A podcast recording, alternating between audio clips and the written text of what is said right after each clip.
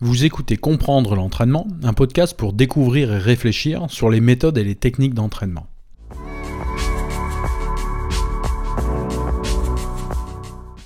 Je m'appelle Stéphane Morin, je suis enseignant à l'université, entraîneur et chercheur, spécialiste de méthodologie de l'entraînement et de l'analyse des données.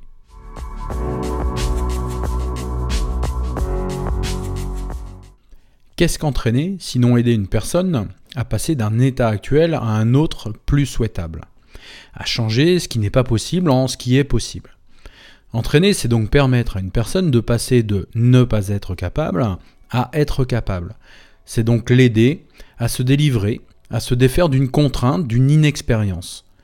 Son niveau de plaisir correspond par ailleurs souvent à la difficulté et à la quantité de ces obstacles qui ont été franchis. Être entraîneur, c'est donc pousser quelqu'un vers quelque chose, c'est exercer un effet stimulant.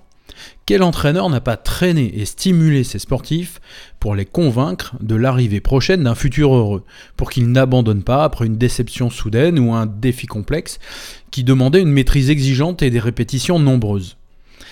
Être entraîneur, c'est en quelque sorte amener quelqu'un à agir, à faire quelque chose en exerçant sur lui une contrainte quel entraîneur n'a pas non plus réfléchi et consacré des heures et des jours à la recherche d'exercices appropriés, à trouver les consignes adéquates pour donner de l'entrain, pour répondre au manque d'entrain du sportif, pour obtenir les mouvements justes au moment opportun. Si l'on veut comprendre la vraie mission de l'entraîneur, il est par conséquent indispensable de lui associer deux verbes qui lui correspondent, qui répondent à toutes ces formes dont les divers synonymes n'expriment jamais qu'un aspect particulier ce sont les verbes enseigner et apprendre. Apprendre, c'est d'abord élever, s'élever, c'est aussi former. Enseigner, c'est transmettre un savoir. Et apprendre, c'est faire acquérir une maîtrise. Cela consiste à aider le sportif à apprendre et à se développer, à lui proposer des expériences d'apprentissage où il pourra perfectionner ses compétences et sa compréhension de son sport. Alors plutôt que d'imposer, des préparateurs physiques ou des préparateurs mentaux aux entraîneurs, je préférerais donc qu'on impose aux préparateurs physiques et aux préparateurs mentaux de passer un diplôme d'entraîneur. Les préparateurs physiques et les préparateurs mentaux oublient souvent en effet que le diplôme de psychologue existe déjà, comme celui de médecin, de kiné, d'ergomotricien, de diététicien, et que ces formations sont majoritairement universitaires et scientifiques. Pourquoi vouloir rajouter ces personnes sur le terrain, dans l'environnement du sportif, de l'entraîneur Pourquoi vouloir rajouter des contraintes à l'entraîneur?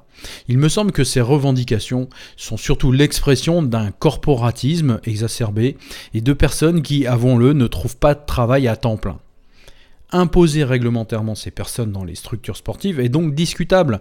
La réglementation existante me semble suffisante et si elle doit être enrichie, cela ne doit pas se faire dans le sens d'une réduction des capacités d'audace, de curiosité et d'innovation de l'entraîneur. La réglementation doit surtout veiller à contrôler et limiter les dérives préjudiciables pour le sportif. Je trouve que ces activités libérales indépendantes, ces spécialisations, déshumanisent l'entraîneur et aussi qu'elles dénigrent le métier d'entraîneur et qu'elles le réduisent à un simple technicien d'un sport qui serait sous la tutelle de spécialistes le plus souvent auto-déclarés experts.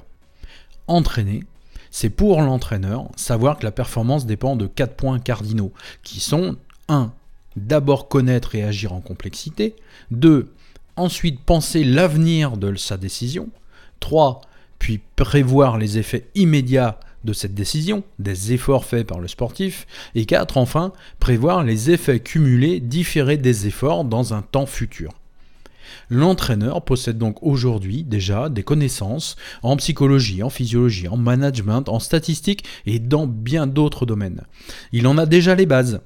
Ce dont l'entraîneur aurait besoin, c'est éventuellement de référents extérieurs qu'il pourrait consulter à la demande pour rester informé et se former dans le cadre d'une formation continue. Ce dont l'entraîneur aurait surtout besoin, c'est de temps pour se former. C'est donc de pouvoir libérer du temps et par conséquent de ne pas être seul à entraîner. Donc d'être accompagné par un autre entraîneur ou d'autres entraîneurs.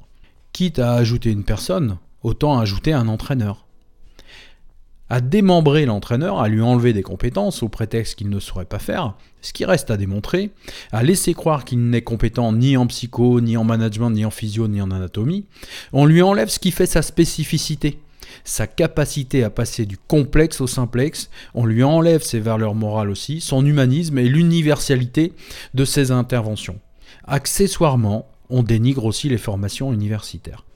Si l'on considère qu'entraîner c'est enseigner, l'entraîneur est un enseignant, un éducateur, les enseignants n'ont pas de préparateurs mentaux, de préparateurs physiques dans leur salle de classe. Ils se forment dans ces différents domaines. Cela suffit à améliorer leur métier, à mieux assurer leur mission. Alors ce ne veut pas dire que la préparation mentale et la préparation physique ne sont pas utiles. C'est différent. Cela signifie que ce sont des spécialités du métier d'entraîneur, des spécialisations accessoires. Elles ne constituent pas des métiers, ce sont des spécialisations. Je vous souhaite une belle journée.